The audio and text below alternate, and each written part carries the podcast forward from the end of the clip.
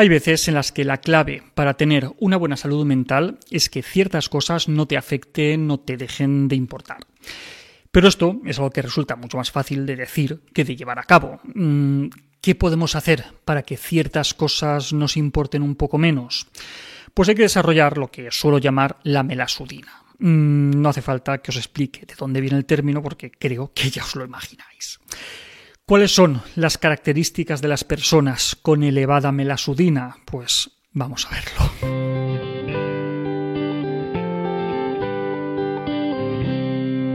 Como os decía, que para tener una buena salud mental, o al menos para no vivir constantemente en un AI, es necesario desarrollar cierta capacidad para que algunas cosas no te afecten, no te importen o no te quiten el sueño. Hay personas que esto lo llevan de serie. Podríamos decir que han nacido con la melasudina alta y no tienen que hacer grandes esfuerzos. Son personas felices que dan peso a lo que tienen que dárselo y no se angustian innecesariamente por cosas intrascendentes. Pero la mayoría de las personas quizá tenemos que desarrollar un poco esa melasudina como un ingrediente importante para una buena salud mental. Nuestra capacidad para preocuparnos o para angustiarnos es ilimitada, por lo que somos nosotros quienes debemos ponerle el límite. No deberíamos permitirnos estar siempre preocupados o siempre angustiados. Cuanto más tiempo empleamos en ese estado mental, eh, peor nos sentimos y, más tendemos a ver nuevas amenazas y nuevos peligros. ¿Realmente mejora en algo tu vida darle tanta importancia a todo? Mm, ¿Es mejor tu rendimiento? ¿E-, ¿Eres más feliz? Es que probablemente sea todo lo contrario. Para lograr cultivar la melasudina es necesario tener una buena jerarquía, porque si todo importa, entonces nada es importante. Y realmente en la vida no todo es tan grave ni tan importante. Te tienen que importar un puñado de cosas bien elegidas. Y lo que queda fuera de esa selección, que sea pasto de la melasudina. ¿Y cuáles son las cosas verdaderamente importantes? Bueno, pues cada uno tendrá las suyas, pero quizá la mayoría coincidimos en hablar de salud, de familia, de cierto bienestar material, social. Pues bien, tratemos de actuar en consecuencia. Pero ojo, que tampoco podemos exigir que todas esas áreas funcionen siempre al 100%. No caigamos tampoco en el error de pensar en blanco y negro. Por ejemplo, la salud. La salud no es una variable dicotómica que se divida en buena salud o mala salud. Entre esos extremos hay muchos grises. No es lo mismo tener un resfriado que tener cáncer, por lo que la respuesta emocional que damos en ambos casos no puede ser la misma. Y es que sí, que hay personas para las que tener un resfriado implica un enorme coste emocional. ¿Vale? No seas una de esas personas, ¿vale? Para mejorar la melasudina también ayuda mucho ser conscientes de hasta dónde llega nuestra capacidad, qué es lo que controlamos y qué es lo que no controlamos. Puedes estar delante de un problema de cierta envergadura, pero ¿cuál es tu margen? Si de tu esfuerzo depende que puedas mejorar la situación, pues adelante, invierte la energía necesaria para lograrlo.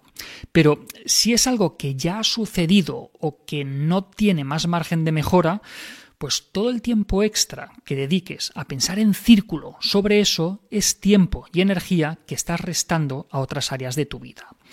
Y al ser un tema desagradable, pues tendrá un impacto emocional que acabará extendiéndose con una mancha de aceite y llegará a afectar poco a poco a las otras áreas de tu vida que deberían servirte como salvavidas para abstraerte del problema que tienes.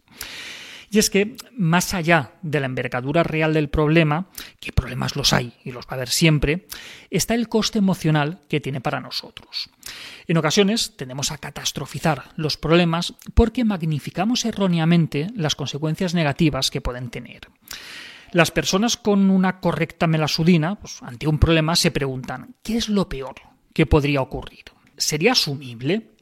Y sorprendentemente la respuesta es afirmativa en la mayoría de las ocasiones. Así que no pasa nada, pa'lante, ¿vale? Pocos problemas hay que sean realmente irresolubles o que no tengamos capacidad para asumir. Por lo tanto, ¿qué motivo hay para la angustia?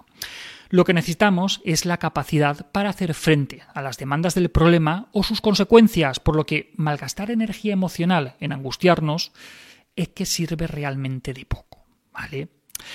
Otra característica de las personas con buena melasudina es que son tolerantes, son amables y son compasivas consigo mismas. Son conscientes de sus capacidades, de sus recursos, de sus limitaciones y no se angustian por no llegar a donde no son capaces de llegar.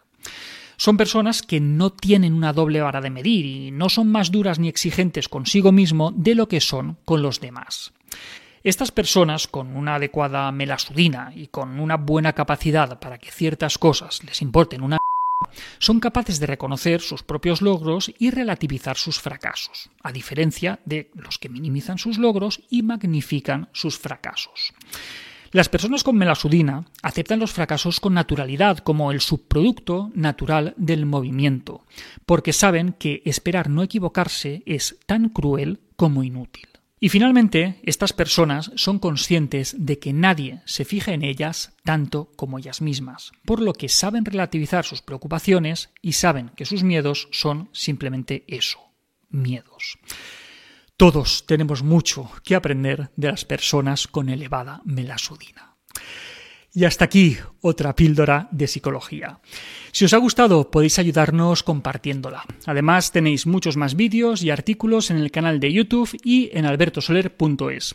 Y en todas las librerías nuestros libros Hijos y Padres Felices, Niños sin Etiquetas y nuestros cuentos infantiles Tengo miedo y tengo un nudo en la barriga.